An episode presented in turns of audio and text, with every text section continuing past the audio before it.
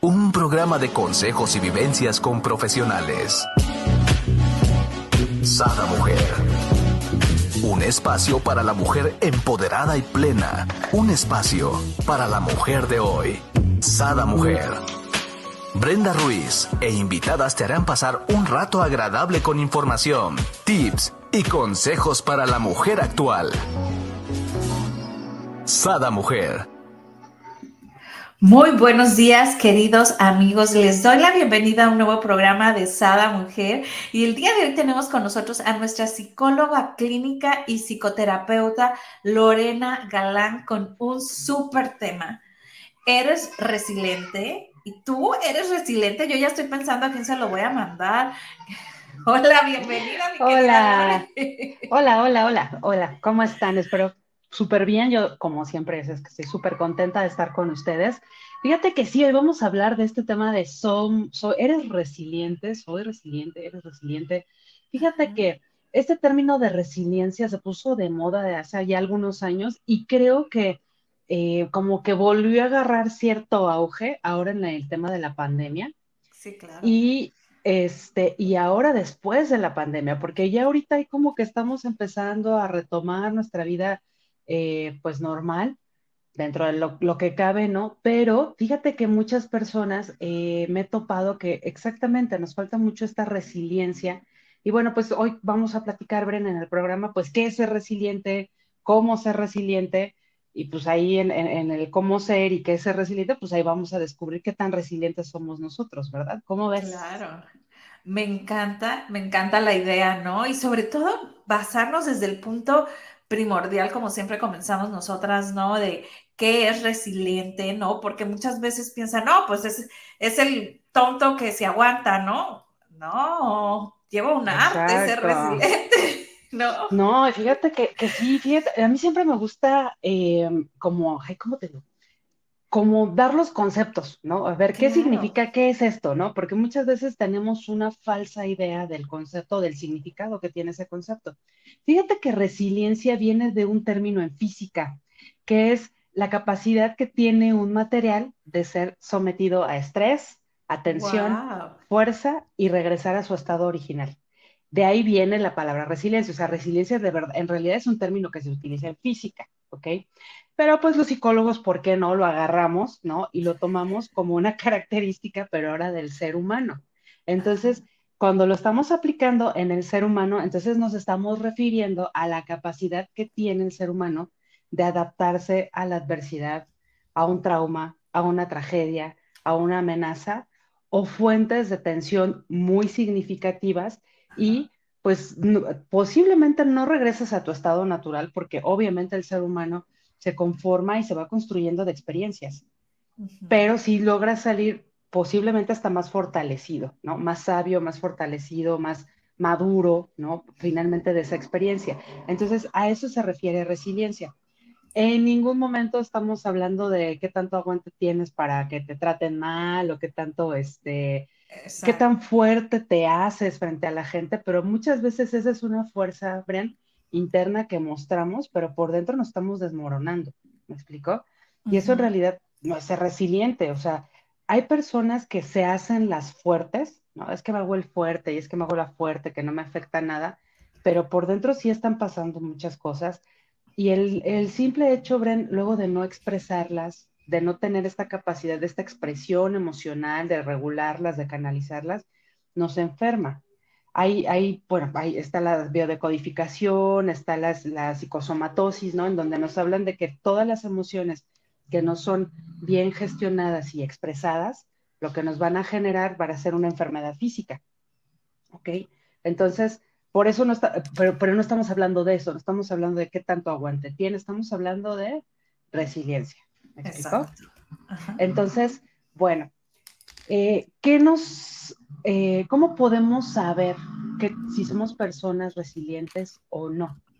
Bueno, pues muchas veces tenemos que ver qué papel o qué rol nos gusta tomar frente a la vida, frente a los sucesos de la vida, porque nosotros sabemos, ven, que hay muchas cosas en nuestra vida que pasan que están total y completamente fuera de nuestro control. Exacto. Eh, un desastre natural, la conducta de mi pareja, eh, la conducta de mis hijos, la conducta de mis compañeros de trabajo, a veces la situación económica, ¿no? A veces ni siquiera la, de uno, ¿no? Sino la de un país, por ejemplo, que dices, ahorita, el mundo ahorita está en inflación, por ejemplo, ¿no? Entonces, este, pues no, tú no puedes controlar eso, o sea, no hay nada que tú puedas hacer con esa situación. Hay muchas cosas que nos vamos dando cuenta que salen de nuestro control y que nos enfrentan a veces a una realidad que puede ser muy dolorosa. Entonces ahí el tema, Bren, es ver, a ver, frente a esta realidad que me está plantando la vida, frente a esta realidad que yo, ahora sí que yo en realidad no tengo ningún control, sale completamente de mis manos, ¿qué actitud quiero tomar?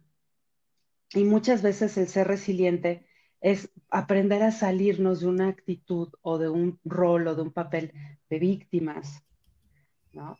De, ay, es que pobre de mí, es que porque a mí, es que este, yo no me merezco esto, ¿no? Es que Diosito no me quiere, es que eh, nadie me quiere, ¿no? O sea, finalmente es decir, bueno, ok, esta es la realidad que me está plantando la vida, ¿no? ¿Qué quiero hacer con ello?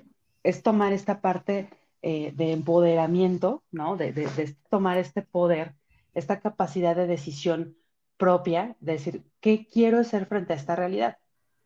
Entonces, si te quieres poner de víctima, si te quieres poner a, a, culpar a los demás de tu mala suerte, a tu pareja de que no te valoró, no supo tratarte bien, este, o quieres tomar eh, riendas sobre esa situación, por ejemplo, y dices, pues en realidad no, esto no es lo que yo quiero para mí, para mi vida, para este, y hago los cambios que necesito hacer, pero ¿cómo? Pues necesitas ser resiliente, porque si no tienes esta resiliencia, esta fuerza, no puedes hacer estos cambios.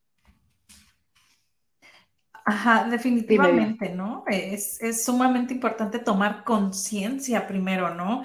Y ver, eh, como ya lo hemos visto en otros programas, o sea, cuáles son tus límites, ¿no? Hasta dónde estás dispuesto tú a, cambiar, a ceder, ¿no? A, tolerar. Y a partir de ahí, creo yo, ya que te conoces, ¿no? También viene entonces esta parte, ok, en esto soy resiliente, ¿no? Porque me encantó la definición como nos las diste y nos explicas, ¿no? O sea, no quiere decir que eres el que aguantas todo, no, eso no es resiliencia, ¿no? No, no va a pasar sobre sobre lo que Brenda necesita para vivir, ¿no? Claro. Y sabes que, y, tiene mucho que ver también con las, con lo que haces con tus experiencias.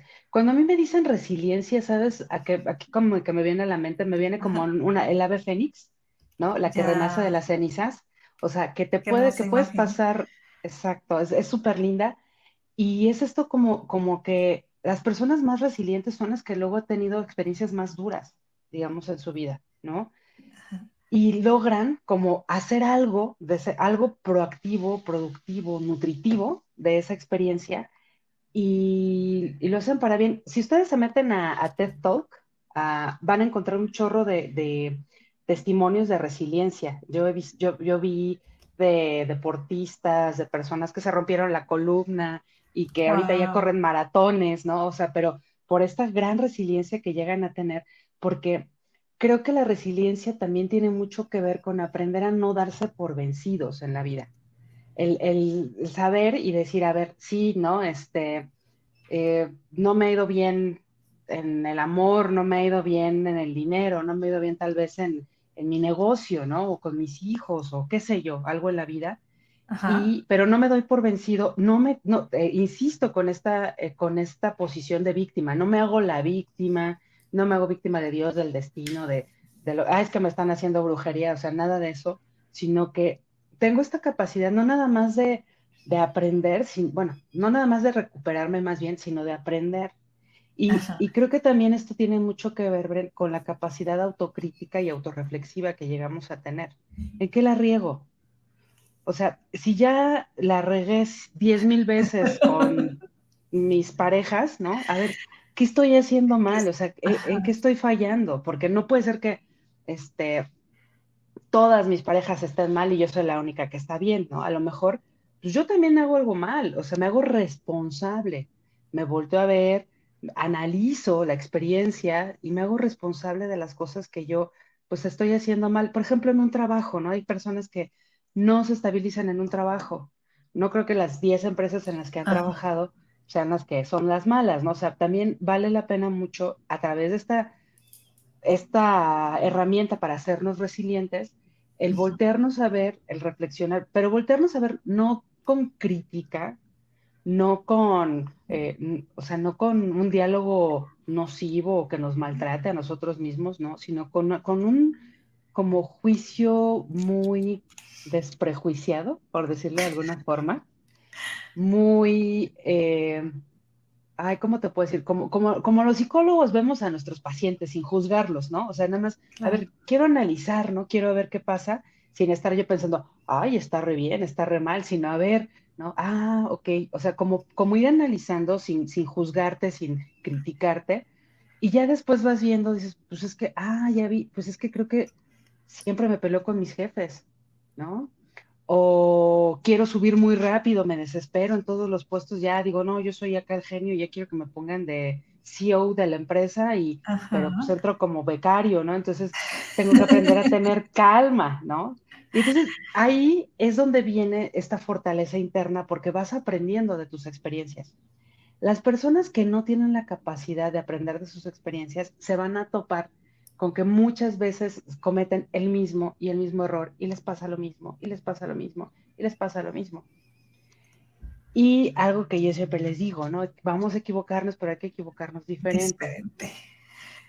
No Me encanta esa parte. Sí, o sea, ya no, o sea, el mismo error, el mismo error, no. Te equivocas, no funcionan tus relaciones de pareja. Ok, con esta, con, qué, con esta o con este, ¿de qué te equivocaste? No, pues fui muy celosa. Ok, con este, ¿de qué te equivocaste? También fui muy celosa. Y con este también fui, no, dices, a ver, entonces hay que trabajar los celos, ¿no? O, eh, no sé, con este, eh, qué sé, qué sé yo, era eh, lo que tú quieras, pero el tema es irle cambiando. A lo mejor con uno fuiste celosa, pero con el otro este, fuiste demasiado no celosa, ¿no? Te fuiste al otro polo y, parecía, y ya lo tomaba el otro como indiferencia, ¿no? O sea, tienes que ir viendo en qué, cuáles son las cosas que tenemos que ir ajustando y eso es lo que nos va dando esta fortaleza interna. La resiliencia al final es el aprendizaje de nuestras experiencias, salir fortalecidos de estas experiencias, eh, analizar nuestras experiencias sin juicios y también analizar qué tipo de juicio hago yo también sobre la situación que está pasando, porque eso también va a determinar toda nuestra realidad, Bren. O sea, si yo eh, no sé, ¿no? Pienso que me va mal en la vida porque yo no tengo suerte, porque yo no nací para amar, como decía Juan Gabriel, porque nadie me quiere, porque... Entonces, ese juicio que tú estás tomando sobre tal vez, pues que no tienes una vida amorosa como, como te gustaría o una pareja exitosa, etc., pues no te va a ayudar como a crecer en ese sentido. O sea, hay que ver, ¿no? A ver, desde tus elecciones, desde dónde eliges, desde cómo te relacionas, desde tu miedo, desde tu necesidad, desde dónde, y eso te va fortaleciendo y eso te va también haciendo tomar decisiones. O sea, eso no quiere decir que no vas a volver a elegir mal, pero sí que te vas a salir más rápido, por ejemplo, de una relación que no te está haciendo feliz, por ejemplo.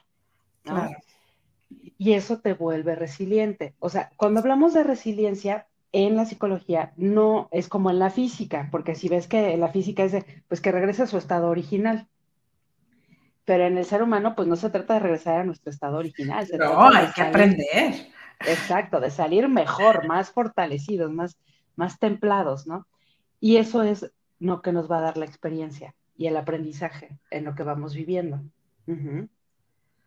¿Cómo ves? A ver, ¿qué piensas Sí, o sea, me encanta porque o sea, yo pensaba, ok, ahorita el ejemplo que nos diste, bueno, en mi primera pareja fui muy celosa, en mi segunda pareja fui muy celosa, entonces, ok, entonces, en mi primera pareja fui muy celosa, entonces, ¿qué tengo que trabajar?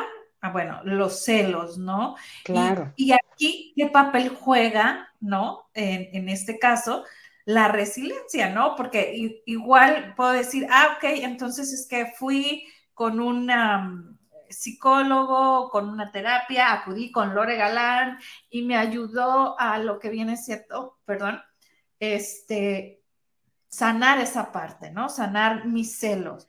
Sí, pero ¿y cuál viene siendo como el ejemplo para de desarrollar esta resiliencia, ¿no? Aquí a lo mejor, no sé, en ese momento ya son las siete y él siempre llega a las siete y no ha llegado, ¿no?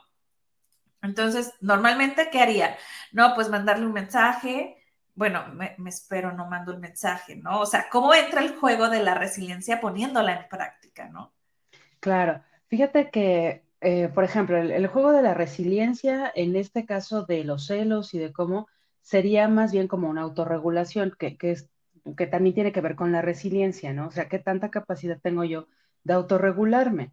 O sea, a lo mejor extrañas mucho a tu pareja, a lo mejor sí, ¿no? Te dan muchas ganas de hablarle diez veces para ver dónde está, pero la resiliencia también es esta fortaleza de autorregulación. Decir, no, o sea, lo hago diferente.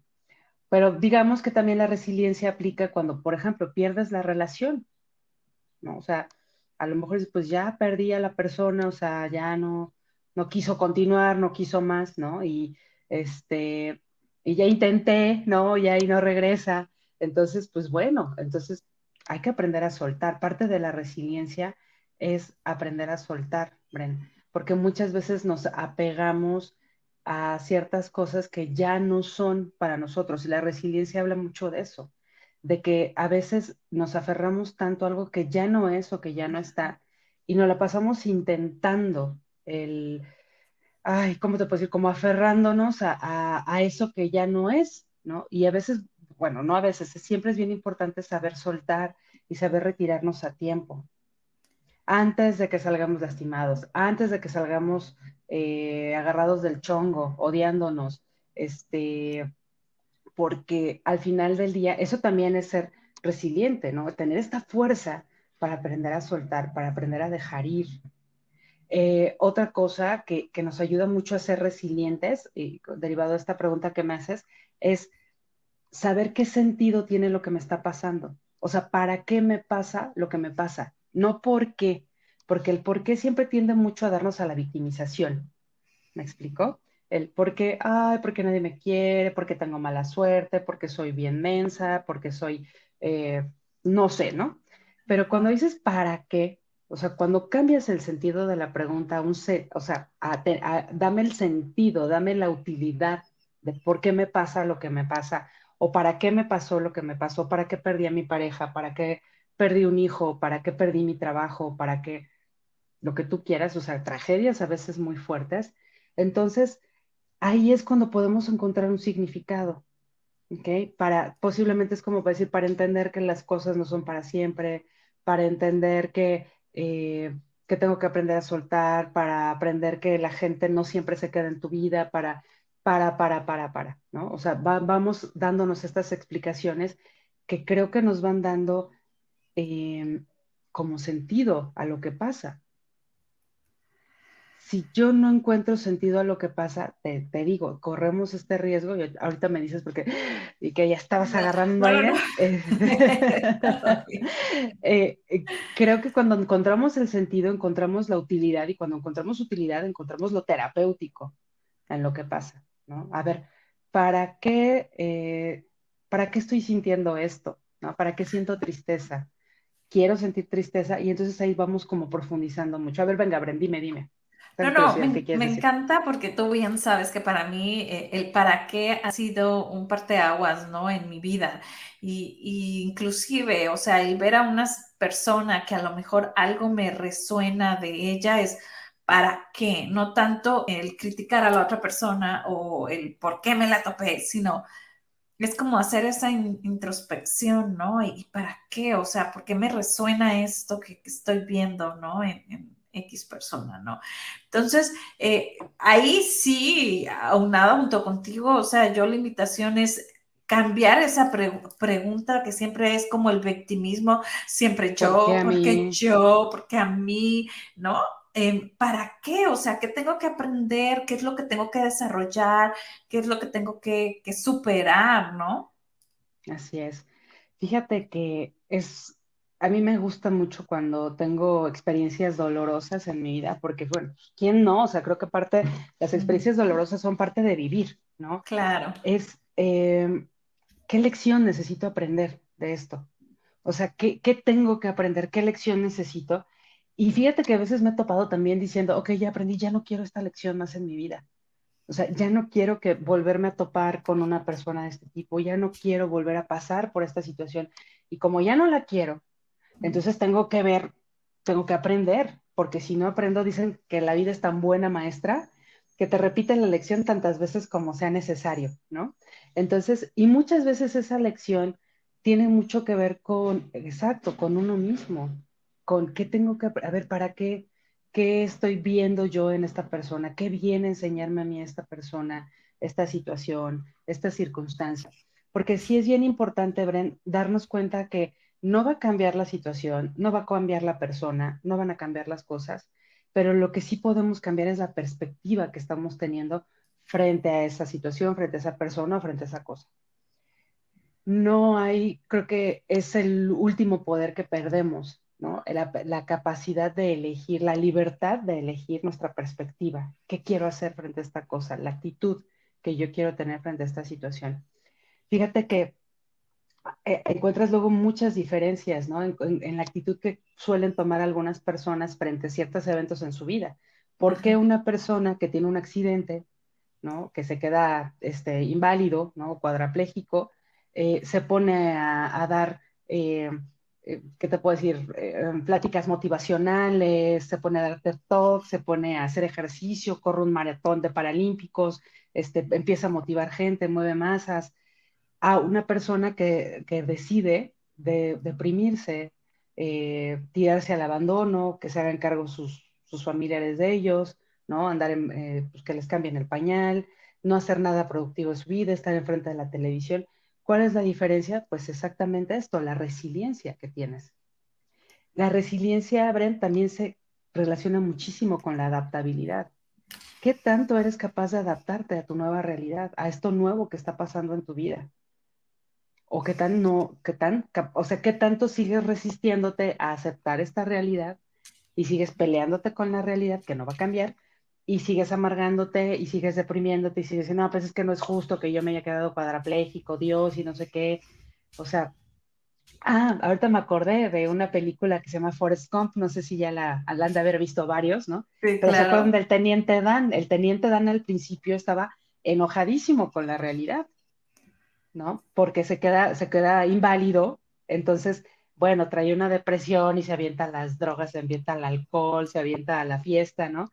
Y de repente algo pasa en su vida y hay una escena muy, muy linda de una tormenta en un barco y dice, pues bueno, creo que hizo las paces con Dios porque a partir de ahí, este, como que se casa el teniente, o sea, se vuelve resiliente, eh, ¿ok? Entonces, es esta capacidad, lo que yo puedo hacer frente a la situación que se me está plantando justo enfrente. ¿Qué quiero hacer? ¿Quieres darte por vencido? ¿Quieres seguir intentando? ¿Qué quieres hacer con eso que está pasando? Y ahí, eso ahí es donde tú te puedes dar cuenta qué tan resiliente eres o no. Wow qué tan resiliente eres o no. Y creo que ya con esto nos queda más claros, ¿no? ¿Qué es resiliencia y cómo lo podemos poner en práctica, ¿no, mi querida? Claro. Fíjate que eh, otro ejemplo, me acuerdo de, estaba leyendo precisamente un libro y el, el escritor pone un ejemplo de un señor que su esposa tenía depresión crónica y su hija tenía síndrome de Down, ¿no? Entonces dice que, luego se ponía a jugar uno con ellas y que el psicólogo le dijo, oye, pero ¿cómo te sientes cuando juegas uno, no? Cartas. Y le dice, es padrísimo, dice, porque siempre les gano, ¿no? Me encanta jugar con ellas porque siempre les gano, ¿no? Mi, mi esposo porque es una apática y, la, y mi hija porque tiene síndrome de Down, entonces es bien fácil ganarles, ¿no? Y estaba muerto de risa, ¿no? Sí, pero ese es, ese es un ejemplo de resiliencia, Bren. O sea, me río de la situación, o sea, digo, pues está padrísimo porque gano, ¿no? O sea, cuando, cuando es, ay, pues es horrible porque siento horrible que mi esposa y que mi hija, o sea, cuando dices, cuando eres capaz también de reírte de lo que te pasa, hasta de ti mismo, ¿no? Que es no, bueno, o sea, como luego yo digo, no más falta hoy que llegue un perro, me haga pipí, ¿no? O sea, y ya se completa el día de la mala suerte, pues también es esta capacidad de reírte, de decir, bueno, pues, o sea, ahorita no me está yendo bien en este sentido, ¿qué hago? ¿Qué quiero? ¿Me tiro? Este, ¿Me deprimo? ¿Me doy por vencido? o mejor agarro y digo, bueno, pues a la vida a veces también tiene estas cosas. Y creo que también, Bren, esta actitud que tenemos en la vida, ¿no? Tenemos que aprender para ser resilientes que la vida siempre tiene claros y oscuros. O sea, siempre va a haber momentos en nuestra vida en los que todo está bien, todo marcha lindo, todo está padre. Y va a haber momentos en nuestra vida donde dices, ya no está bien, ya no está lindo, ya no está padre, pero es parte de la vida. Y no siempre vas a estar todo bien y no siempre vas a estar todo mal. Siempre va a haber claros, oscuros, o sea, como partes bonitas, partes feas, pero son parte de la vida. Cuando nos aferramos, y creo que también por esta onda de la felistocracia, que, yo le digo como esta imposición de la felicidad que tenemos, de que siempre tenemos que estar felices y siempre tenemos que estar bien y siempre todo padre, es una, la verdad es una utopía. El ser humano somos un gran abanico de emociones y creo que también tenemos que darnos el permiso a veces de estar tristes, de estar enojados, de tener miedo, o sea, y aceptarlo como una parte de nuestra realidad y aceptarlo como una parte de la vida. También el dolor es parte de la vida, las pérdidas son parte de la vida. Yo no me, no me gusta a mí decirles fracasos porque ya de ahí como que ya tiene una connotación medio fea, pero los errores, los desafíos, las malas rachas, eh, las cosas cuando no salen como uno esperaba o como uno quería, pues también son parte de la vida y creo que tenemos que, para ser resilientes, tenemos que aprender también a abrazar esas partes en nosotros, en nosotros mismos y en nuestra vida, Brent. Si no, siempre vamos a estar molestos porque, qué no salió, ¿no? Porque eh, esta pareja no me quiso como yo quería que me quería, que me quisiera, ¿no? Este, porque este, este trabajo no me pagaron tanto, no me fue tan bien como yo pensé que me iba a ir. No, pues así es. ¿Qué vas a hacer con eso? O sea, creo que la resiliencia, eso te pone enfrente, ¿no? Esto es lo que es, ¿qué vas a hacer?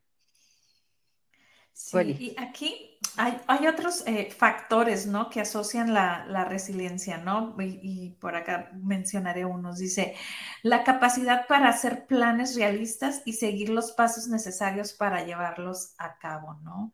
Y, y planes realistas, ¿no? Porque es como comentabas tú, pues, o sea, tampoco te vas a ir y, vas a hacer como, como, como que nada pasa, ¿no? O sea, es. realismo, voy a jugar uno con mi mujer ¿no? y con mi hija y, ves esta, esta, esta parte de resiliencia, pero con los pies en la tierra, ¿no? Con lo que es, o sea, con la realidad, ¿no? O sea, creo que resiliencia se relaciona mucho con realismo, o sea, con la, la, realidad te está plantando algo. También fíjate que a veces algo que nos quita resiliencia es exacto, ponernos como planes como eh, enormes, ¿no? O sea, es como si digo, ay, oye, me voy a poner a dieta y, y voy a, a, bajar 40 kilos en un mes, ¿no? Obviamente no me estoy poniendo, no es algo realista, bueno, yo no sé cómo se podría hacer eso, ¿no? Yo tampoco. Entonces, o sea, eh, sería entonces dices, pues no, no es, algo realista, pero lo que pasa, nos ponemos esas metas y nos sentimos derrotados y nos sentimos eh, fracasados porque, ay, es que no logré la meta, pues es que no te estás poniendo metas realistas. Hasta los nutriólogos luego dicen, ponte una dieta dos kilos al mes, ya, no te preocupes, llévatela con calma, ¿no? Entonces, eso nos hace ser resilientes y también creer en nosotros mismos, porque, ah, dos kilos y los pude bajar. Entonces, voy bien, ¿no? Vamos bien creo que esa es la parte que es muy importante también, como bien dices, o sea, el realismo se asocia mucho con la resiliencia. No pelearnos con la realidad, no buscar a veces como resultados milagrosos, maravillosos, eh, o sea, que dices, no, ¿no?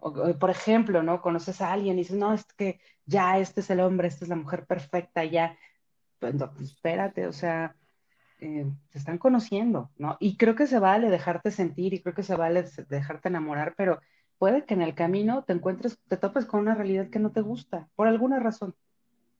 Claro. Hay que ser resilientes, hay que tener esta capacidad de enfrentar esa realidad y de decir, ok, no, es lo que yo esperaba, muchas gracias, ¿no? Otro de los factores, y yo creo que es como, para mí, yo creo que el que más aplico, en el cuanto a resiliencia viene siendo la capacidad para manejar los sentimientos e impulsos, que es lo que le platicaba, ¿no? Hace rato, ¿no? Esos impulsos fuertes, ¿no? Entonces, esa autorregulación de tus impulsos, yo creo que es la parte como más difícil o de los puntos más difíciles para, para llegar a esta resiliencia, no imposibles. Yo creo que todo con la práctica se puede, ¿no, mi querida Lore? Claro, pues tiene mucho que ver con la inteligencia emocional, con, con cómo voy a lidiar con el dolor, con el enojo, con la frustración, porque cuando hablamos de resiliencia, obviamente estamos hablando de cosas de, de traumas, de tragedias, de amenazas, de situaciones muy fuertes o muy dolorosas en nuestra vida, obviamente en intensidades, pero sí, por supuesto, es difícil autorregular estas emociones. ¿Cómo autorregulas el dolor? ¿Cómo autorregulas el enojo? ¿Cómo autorregulas la tristeza, la frustración? Mucha gente no lo sabe regular. Mucha gente, eh, bueno, se deprime, va, se pelea, este, Muchas cosas que... Oye, me encantó, ¿no? Vas y peleas. Reaccionamos, yo creo que la gran mayoría de las personas en cuanto a impulsos, porque son impulsos eh, ahora sí de nuestro sistema nervioso y nos mandan señales y, y, no nos detenemos. Y luego, ¿qué decimos? Ah, es que así soy yo. ¿Y qué culpa tiene todo alrededor? ¿No? Así somos todos o sea, yo les digo, no, así somos todos. Yo también tengo la capacidad de gritar, de, eh, decir groserías, de, o sea, todos tenemos, todos somos así, pero ¿qué tanto te lo permites expresar? O qué tanto permites más bien como autorregular esta parte, ¿no? Este enojo, el decir, este, ¿qué hago? ¿Te reclamo, te grito o me retiro? Y digo, no, ¿sabes qué? Ah, esto me está frustrando demasiado, con permiso, yo me voy, ¿no? O ay, eres un desgraciado, una desgraciada. No, o sea, tú, tú eliges, porque eso también es la conciencia autorreflexiva, que tiene que ver con elegir qué voy a hacer con lo que siento. Muchas veces no podemos ya controlar la emoción. La emoción es la emoción y la emoción cuando llega y ahí está, ¿ok? Frustración, enojo, tristeza. Pero ¿qué quiero hacer con eso?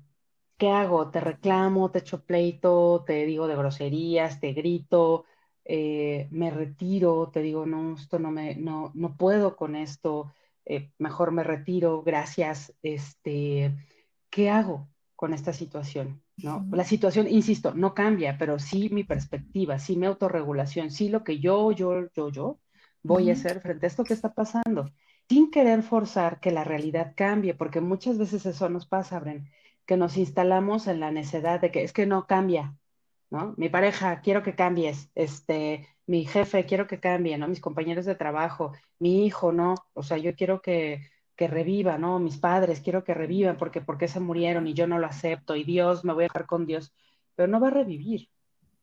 Entonces, digo, yo sé que son cuestiones a veces muy, muy fuertes que nos suceden en la vida, pero partiendo desde la aceptación de lo que es, entonces ahí es donde tienes esta, exacto, esta elección de autorregularte, de ver con todo esto que yo estoy sintiendo, qué quiero hacer y cómo lo voy a canalizar. Para bien o para mal a mi vida, ¿no? Eh, cuando eres resiliente lo haces para bien.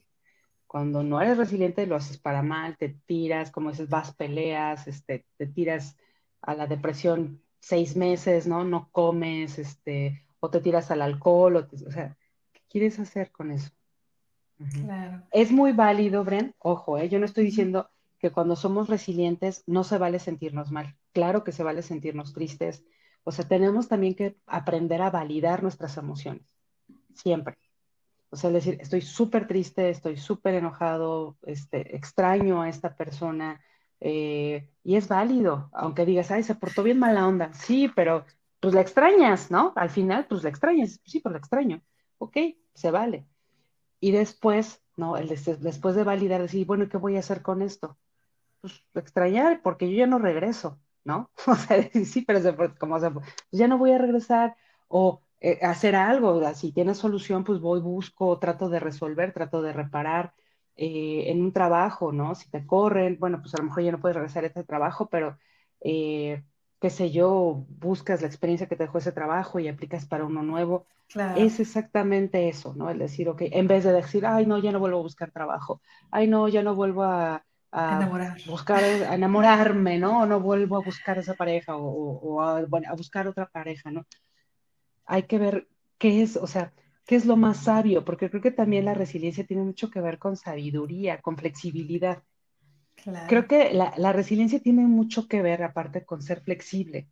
En la vida tenemos que aprender a ser flexibles, tenemos que aprender a tener un plan A, B, C, D, ¿no? O sea, ok, ejemplo, me caso, si funciona, pues buenísimo, ya me quedé en el plan A, chido, ¿no? Ya tuve mis dos hijitos, mi casa, mi perro, mi camioneta y nos hicimos viejitos juntos, salió re bien el plan A. Pero ¿y si no? ¿Y si resulta que por algo en una situación el matrimonio no funcionó? ¿Cuál es tu plan B? Me divorcio, ¿no? Y después, ¿cuál es tu plan C? Pues me vuelvo a casar o ya no me vuelvo a casar. ¿Qué vas a hacer? O sea, esta flexibilidad que nos da la vida y siempre tener muy claro que esta, esta frase que dicen, ¿no? Este, pues, o sea, tus planes no son inamovibles. Tenemos siempre que tener como, como esta capacidad de decir, a ver, yo estoy iniciando una relación con esta persona porque quiero que funcione, pero puede que no. Y pues si no, pues me va a doler mucho y qué voy a hacer. Exacto. Y decir, y estoy abierta a esa posibilidad de que no funcione. ¿Ok? quiero que funcione y voy a hacer todo lo posible, pero también estoy abierta a esa posibilidad. Y eso nos está hablando de qué? De flexibilidad. Yo quiero casarme, yo quiero tener hijos, yo quiero, pero también tengo la flexibilidad de que pueden pasar cosas en el camino que me hagan no terminar con esa persona. Y a veces no nada más es un divorcio, ¿qué tal si viudo? ¿Qué tal si? ¿Qué tal si? Pueden pasar muchas cosas, ¿me explico? Entonces, cuando nosotros somos eh, resilientes, también somos, estamos relacionándonos también con la flexibilidad. Claro. Y aquí en el ejemplo que nos comentabas, viene muy de la mano esto que ya hemos platicado, ¿no? O sea, qué tanto yo estoy dispuesto a, ceder o a dar, ¿no? En, en, cuestión, por ejemplo, de una relación, ¿no? Cuando se acercan amigas o amigos a decirme, no, es que ya no aguanto, no Y yo, espérate, o sea, ¿cómo? Pero y tú, este, ¿realmente quieres eso? O sea, busca cómo puedes hacer el cómo sí, o sea, realmente qué, qué, qué límites tienes, o sea, no puedes decir, no, es que nada de esto me gusta, ¿no? Pues por algo estás con esa persona, ¿no? Entonces, ¿qué es lo rescatable y, qué es lo que sí tú puedes tolerar y qué es lo que tendrían que como llegar a un acuerdo y, y cambiar, ¿no? Y entonces ahí es donde empieza a ejercer eh, la resiliencia de tu parte, ¿no? En lo que pues tienes que aceptar, ¿no? Porque el otro no lo dice, no, esto sí no lo puedo cambiar, puedo cambiar A, B, C, D, pero E no lo voy a cambiar. Entonces, ok, yo estoy dispuesta a E aceptarlo, eh, pues a lo mejor sí, ¿no? Igual lo intento, tantos años ya juntos, bueno, intentémosle y usar la resiliencia en esa parte, ¿no? Que la otra persona. También hay, hay parejas resilientes. Claro. también existen las, parejas resilientes, las que son tienen esta capacidad de enfrentar las adversidades y fortalecerse de las adversidades. Y son parejas que los, yo les digo que son parejas a prueba de bala, ¿no? Que finalmente tienen una fortaleza y, bueno, han pasado crisis y han pasado muchísimas cosas y ahí están. Porque también parte de esta flexibilidad, eh, Bren, es que tenemos que entender, por ejemplo, en las relaciones de pareja, que son relaciones, yo siempre les digo, son relaciones humanas. Eh, lo que tú ahí tienes más bien que ver, que, que, como valorar, es si tu pareja realmente está dispuesta a trabajar por esa relación o no. Si la pareja no quiere, o sea, dice, no, yo no quiero trabajar, a mí me vale, este, tú estás loca, eres bien exagerada, sale chido, bye, ¿no? Entonces, no, no, hay, no hay nada que hacer. O sea, de hecho, ahí ya no hay pareja. Entonces, no, pues no, le vale así tan, tan cacahuate, pues obviamente no.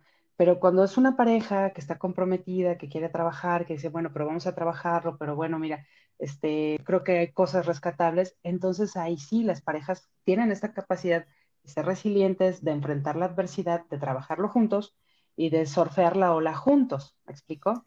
También hay parejas resilientes. ¿Por qué? Porque tienen esto, no se resisten a soltar. A veces soltar, ¿a qué me refiero, Bren? A veces a las expectativas que tienes del otro. Ay, es que yo pensé que ella era perfecta y que cuando se despertaba se veía igual de guapa como cuando la conoces. No, pues no, suelta esa idea, ¿no? Este, es que, no sé, flexibilidad, no es que a ella le gusta la playa y a mí me gusta la montaña. Bueno, vamos a ser flexibles este, ¿para qué nos está pasando esta situación? ¿Para qué estamos pasando por esta experiencia, tú y yo juntos? ¿Y cómo queremos abordar esta experiencia? Entonces ahí empiezas a forjar también una pareja resiliente o una persona resiliente, ¿no? O podemos aplicarlo a, pareja, a relaciones de amistad también, ¿por qué no? A, veces hasta en un empleo, en un trabajo, en una empresa, pero primero yo creo que es en nosotros mismos. Y otra, otra parte de, de ser resiliente es poder y tener esta capacidad como de voltear la situación hacia nuestro, a nuestro favor, ¿me explico? O sea, si es como, imagínate que una pareja cae como en una crisis económica muy fuerte, ¿no? Y dicen, es que corrieron al señor y ella también no tiene, o, sí, pero pues la verdad gana mucho menos que lo que ganaba el señor. Claro. Entonces, es decir, a ver, ¿para qué nos está pasando esto? Pues a lo mejor para unirnos más como pareja, a lo mejor para, este, para hacer mejor equipo, para, para juntarnos más, para medir fuerzas, para enfrentar las cosas, ¿no? Pero luego pasa que, que pues la gente como que no llega a entender como estas misiones que existen en las lecciones y pues se enojan y se empiezan a pelear entre ellos y ahí es cuando dicen que cuando el dinero ¿qué? se acaba el amor sale por la ventana. ¿no? Pero es una, una, falta de resiliencia. Obviamente, y creo que como tú lo dijiste, Bren, y lo dijiste súper bien, todos, todo tiene un límite, todos tenemos que saber hasta dónde sí y hasta dónde no. O sea, tampoco es de que yo soy bien resiliente, mi esposo me pega y aquí sigo aguantando, ¿no? O sea, no, va por ahí. O sea, va como la parte de decir, a ver, este, es una buena persona, es un buen hombre, es una buena mujer, es la, la, ahorita no la estamos pasando tan bien por X situación, pero quiero quedarme aquí, porque vale la pena, porque hay mucho que, hay mucho más bueno que malo, ¿no? En esta relación. Entonces, es una pareja que se vuelve resiliente, se van volviendo resilientes, pero eso también tiene que ver con que los miembros, los individuos que conforman esa pareja, pues también sean resilientes. Claro. Y me encantaría aquí mencionar algo, mi querida Lore. Por ahí tenemos un programa de tu pareja, tu síntesis, digo, ya que nos ah. metimos en, la pareja resiliente, Ajá, este, se los voy a dejar aquí en los comentarios para que el link, por si lo quieren ver, está buenísimo. Tenemos el de comunicación afectiva y efectiva en pareja, ¿no? Que ese también está muy, muy, muy bueno. Y cómo eh, apegos y cómo nos afectan en nuestra relación de pareja, ¿no? Porque a lo que yo me refería en, en qué tanto estás dispuesto a, tolerar son en situaciones, por ejemplo, este, no sé, es que ah, yo tengo la costumbre de ir todos los domingos a, casa de mis papás desde las 8 de la mañana hasta las 8 de la noche, ¿no? Y entonces, pues la otra persona, pues ya no soporta, ¿no? Estar todo el domingo, él quiere ver, no sé, el fútbol un domingo o irse a la playa o no. Entonces, eh, es donde empieza, ¿no? Eh, eh, ¿Qué tanto? Puedo tolerar, cómo lo podemos solucionar, que sí que sí estoy disponible a cambiar y que no, ¿no? E, e, en estos puntos es a los que me refiero, porque digo, hay que mencionar que realmente ahorita en la actualidad los divorcios vienen por la nada, simplemente, ay, no, es que ya me vio feo, casi, casi, ¿no? O sea, no hay eh, un trabajo previo como para salvar el matrimonio, ¿no? Por cualquier cosa. Eh, ya piensan que, que pues es nomás así como que, ah, me Como que, como que se ha caído en dos polos, ¿no? Antes, antes los matrimonios de antes era aguantas hasta lo que no debes de aguantar por mantener el matrimonio, ¿no? Y ahora es, no aguantas nada. Bueno, no que no aguantes, nos volvemos muy poco tolerantes, nos decepcionamos con mucha facilidad porque tenemos una idea un poco desapegada de la realidad, de lo que es el matrimonio y de lo difícil también que luego es la convivencia y de lo difícil que es hacer como este match entre dos personas que son de diferentes culturas, aunque sean del mismo país, ¿eh? O sea, lo, pero si nosotros somos mexicanos, sí, ya sé, pero él viene de una familia, tú vienes de una familia, unas costumbres, otras costumbres, son completamente diferentes, son dos mundos. Yo, yo digo que es como cuando llegaron aquí los españoles y se empezaron a mezclar con los este, aztecas, ¿no? O sea, que pues finalmente este, viene un gran choque de dos culturas y ese choque no siempre son amistosos, no siempre son, ay, sí, qué bonito, ay, me encanta cómo agarras la cuchara y masticas y haces ruido en la mesa. Pues no siempre pasa así, pero tenemos, pero tenemos que ir haciendo como estas negociaciones. Y, pones en práctica tu resiliencia. Exactamente. Más que tu, tu resiliencia, pero tu flexibilidad, ¿no? Esta capacidad que tienes como de decir, a ver, pues esta es la realidad, ¿no? A lo mejor en pareja a lo mejor lo puedes negociar, ¿no? Oye, amor, es que esto no me gusta, ¿no? Y te digo, son relaciones humanas en las que también debe de existir esta negociación. Si ya te aventaste un compromiso como el matrimonio, ¿no? Hay cosas que ya no son soportables en un matrimonio, que bueno, ya digo, creo que todos sabemos, ¿no? ¿Qué es lo que no? ¿Qué es lo que dices? No, pues esto ya sí pasa, yo sí me echo a correr, ¿no? Yo no podría con esto pero no todo es para echarse a correr. O sea, a veces también sí falta tener esta fortaleza interna y esta autorregulación como para quedarnos, pues a intentar. Yo sí, yo sí creo que este, en un matrimonio pues debes de intentar hasta lo último, ¿no? Y sí ya, o sea, este Ruiz Soto lo dice así, ¿no? Dice, en un matrimonio tienes que intentar todo hasta y agotar hasta la última gota de sangre, dice, pero cuando te das cuenta que no funciona, ni un minuto más ni un minuto más ahí. O sea, se acabó, ya no hay más que hacer y vámonos, ¿no? O sea, también habla de que intentes, intentes, intentes, pero que cuando ya no, pues ya no. Y eso también es parte de esta resiliencia, que dices, híjole, pero es que yo quería, yo pensaba, yo juraba que con este neta sí era para siempre, o sea, te lo juro que sí. Pues ya sé, ya sé que muchos nos casamos pensando eso, pero pues pasan muchas cosas en la vida que te dicen, híjole, ¿qué crees que no? No era para siempre, ¿no? Y pues, ¿qué vas a hacer, no? Y eh, la resiliencia, pues también luego la tenemos que encontrar, se encuentra luego mucho, eh, tú te vas dando cuenta en las personas, por ejemplo, también que son divorciadas, ¿no? Qué tan resilientes son, este, qué tanto han rehecho su vida, qué tanto no, se atrevieron, ya no se atrevieron, qué hicieron, se deprimieron, se aventaron al drama, se dejaron engordar, este, renacieron, ¿no? De, y, se, y rejuvenecieron. Eso también es un ejemplo de resiliencia. O sea, eh, ahí está. Nos llevó como al, ejemplo, pero facilito, facilito. Ahí, viene decir qué tan resiliente eres.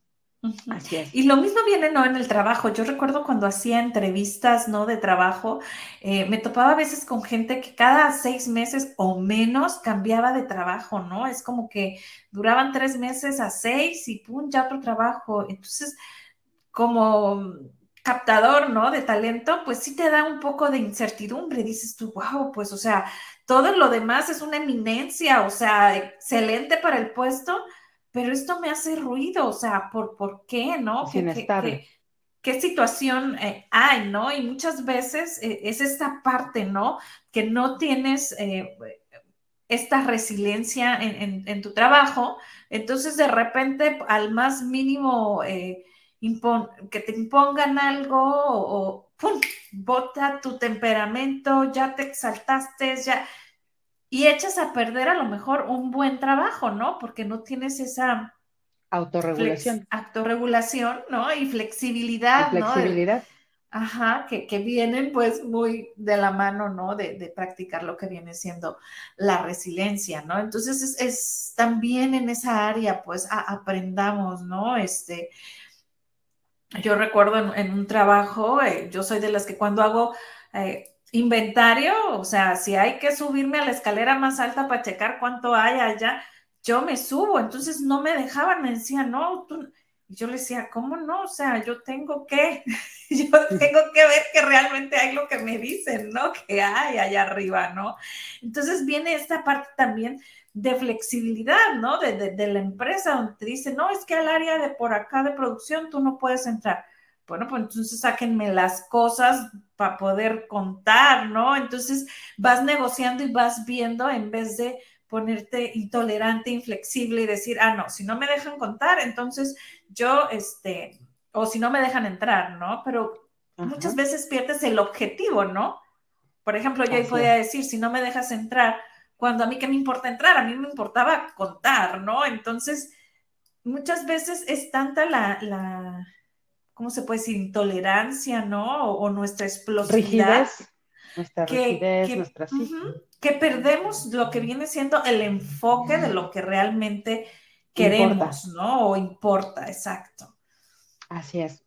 Y obviamente eh, eso Exactamente, no tenemos que aprender a tener este foco de atención y dirigirlo adecuadamente. Es decir, a ver, ¿hacia dónde estoy dirigiendo mi foco? ¿Cuál es mi objetivo? ¿Qué es lo que yo quiero? Y en la vida, yo creo que al final del día, no, porque luego me preguntan, me dicen, Lorena, pero es que ¿cuál es mi misión de vida? ¿No? O sea, yo pues, yo la verdad creo que nuestra misión de vida es ser felices, ser plenos, no perder ese foco. Entonces, ahí ya viene una chamba, ¿no? Descubre lo que te hace feliz y también descubre cuáles son las capacidades, las actitudes, las aptitudes que te ayudan a ser feliz. Por ejemplo, ¿no? Si tienes una pareja con la que no estás siendo feliz, pues trabaja en esa pareja para ser felices, ¿no? O, trabaja para ser feliz estando solo, este, en un trabajo, ¿no? yo odio mi trabajo, no me gusta, pues cámbiale, pero finalmente que nada te aparte de, creo que esa es la misión, o sea, ser feliz. Y todos tenemos diferentes formas y todos tenemos diferentes, eh, sí, métodos para alcanzar esa felicidad. No existe una receta de guacamole como tal, de mira, esta es la receta de la felicidad. Si haces ABCD, vas a encontrar la felicidad. Porque luego nos pasa, Bren, que seguimos esa receta y después de muchos años decimos, y no soy feliz, ¿no? ¿Y dónde está la hay felicidad? Hay que actualizarla cada tanto la receta. hay que estarnos viendo, hay que actualizarla y personalizarla. O sea, decir, a ver, a mí qué me hace feliz, porque a lo mejor antes algo, algo, alguien, una situación, un trabajo me hacía feliz, pero hoy ya no. Y que quiero hacer frente a esta realidad, ¿no?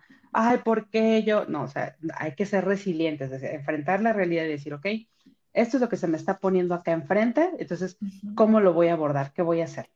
Mira, y bueno, para cerrar ya, Bren, con esto, creo que tendríamos nosotros que encontrar que hay situaciones en nuestra vida que no son superables, o sea, que no vamos a superar, que vamos a tener que más bien aprender a aceptar que las cosas son como son y eh, tenemos que procesar nuestro miedo, nuestro dolor, nuestra tristeza y hacernos esta pregunta, ¿no? ¿Cómo quiero decidir, cómo decido vivir esta situación?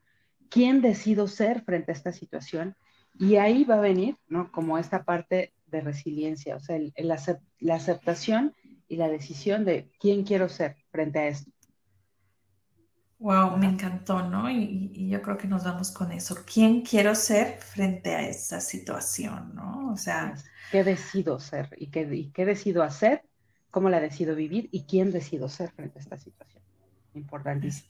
Importantísimo para poder trascender, ¿no? Porque si no, ahí vamos a estar ciclados en lo mismo y en lo mismo como ya lo hemos visto. Pues me encantó el programa. Muchísimas gracias, mi querida Lore, como siempre.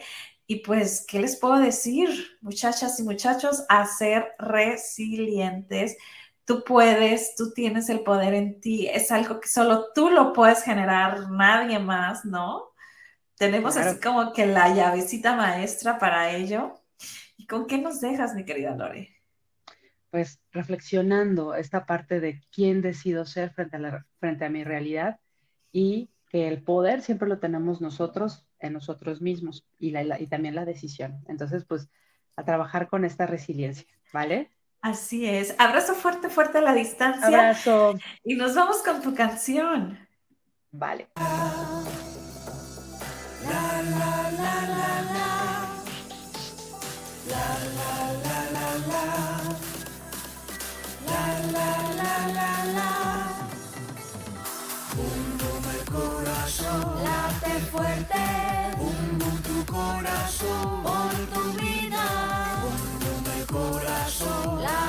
fuerte.